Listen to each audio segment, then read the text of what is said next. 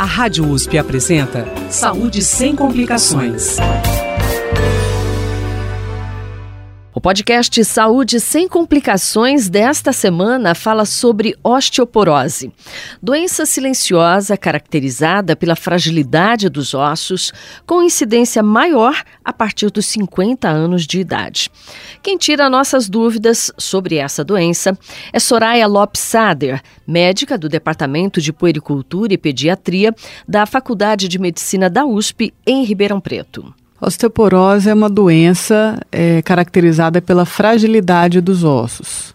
Então, os ossos eles são formados desde a infância e ele tem características que dão tanto resistência quanto maleabilidade. E aí, quando existem alguns fatores que comprometam essa estrutura, os ossos ficam frágeis e propensos a fraturas. A tendência é que a doença se manifeste após a menopausa nas mulheres e a partir dos 50 anos nos homens. Principalmente a partir dos 50 anos, então, como o próprio nome diz, osteoporose, o osso fica mais poroso, menos resistente.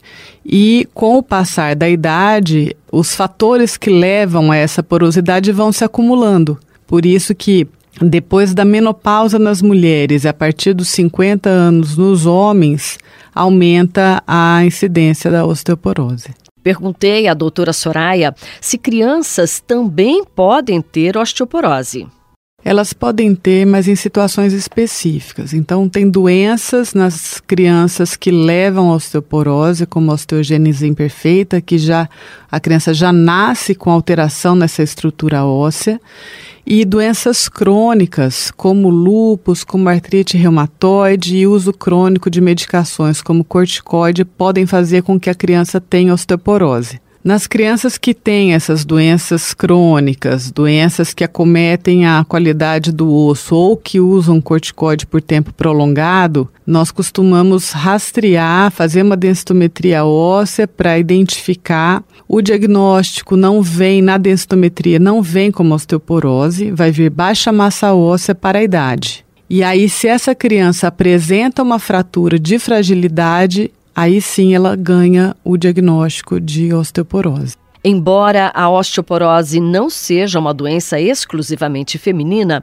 as mulheres são as mais atingidas. A mulher ela sofre aquela interrupção hormonal que é a menopausa, uma interrupção mais abrupta, e os estrógenos que a mulher tem desde a puberdade até a menopausa são altamente protetores da massa óssea. Então, a partir do momento em que essa interrupção abrupta dos estrógenos acontece, a mulher fica muito mais vulnerável e apresenta uma perda de massa óssea mais rápida. Nos homens, esse processo ele é mais gradual. Então, embora também eles apresentem uma perda gradual da massa óssea, ela é mais tardia. A osteoporose é uma doença silenciosa, sem sintomas. Infelizmente, a osteoporose geralmente ela é assintomática e a gente ou descobre num processo de, de screening, de rastreamento, que os ginecologistas geralmente fazem, né? É, e outras especialidades, ou a gente descobre pela primeira fratura de fragilidade. Então, a gente alerta a população que fique atento aos fatores de risco para evitá-los ao longo da vida. Mulheres e homens com fatores de risco, que o rastreamento seja feito precocemente. Mesmo após o diagnóstico, muitas pessoas permanecem assintomáticas. Sim, principalmente fraturas vertebrais. Muitas vezes nós pegamos pacientes com fraturas de vértebra que passaram despercebidas por muitos anos e elas continuam, muitas vezes, achado de um raio-x feito por outro motivo. Então é possível que eles continuem assintomáticos mesmo depois, mas quando a gente diagnostica, então aí nós já iniciamos o tratamento. O diagnóstico é feito através do exame de densitometria óssea. Doutora Soraya explicou quando o exame é indicado para homens e mulheres. A densitometria óssea, ela está indicada para as mulheres a partir dos 65 anos e para os homens a partir dos 70 anos. Esse exame ele deve ser antecipado nos casos eh, em que há risco aumentado de osteoporose. Então, menopausa precoce, tabagismo, etilismo, uso de corticoides prolongados, pessoas sem mobilidade, isso também aumenta. E doenças crônicas, de novo, como artrite reumatoide, lúpus, é, é, uso de anticonvulsivantes, são situações que nos fazem adiantar esse exame para avaliar a massa óssea naquele momento. Ela também fala quais são as regiões do corpo mais afetadas pela osteoporose. Geralmente, coluna lombar, o quadril e o colo do fêmur, que nós rastreamos pela uh, densitometria. Tem uma doença que é o hiperparatireoidismo, então o osso ele é consumido e nessa situação o antebraço é mais comprometido. Então, o que a gente vê é que quando o paciente cai da própria altura e tenta se proteger com a mão espalmada, ele faz uma fratura do antebraço. Então, tudo depende do mecanismo da, da queda, mas o colo, o fêmur também é, é um sítio bastante acometido e que dá uma morbidade e uma mortalidade bastante aumentadas nos idosos. A doutora Soraya alerta que a osteoporose não tem cura, porém tem controle. Ela tem controle.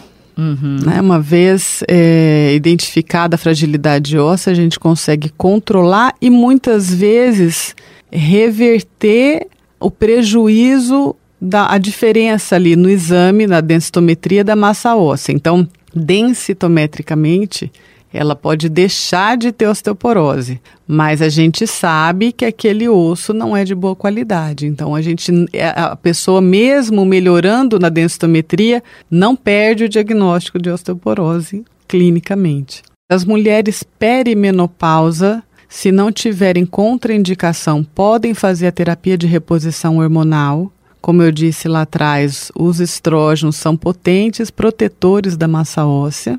Quando não há essa possibilidade, já passou muito tempo da menopausa ou em homens, nós temos uma classe de medicação que são os bisfosfonatos, que são os mais utilizados, alendronato, que é por via oral, pamidronato e ácido zoledrônico por via endovenosa. E tem, tem um anticorpo agora que inibe a reabsorção óssea e uma outra medicação que consegue formar osso novo. Então a gente tem um arsenal aí para poder escolher. No podcast Saúde Sem Complicações de hoje, eu conversei com Soraya Lopes Sader, médica do Departamento de Puericultura e Pediatria da Faculdade de Medicina da USP, em Ribeirão Preto. Falamos sobre osteoporose. Você ouve esta entrevista acessando jornal.usp.br. Mel Vieira, da Rádio USP. Saúde sem complicações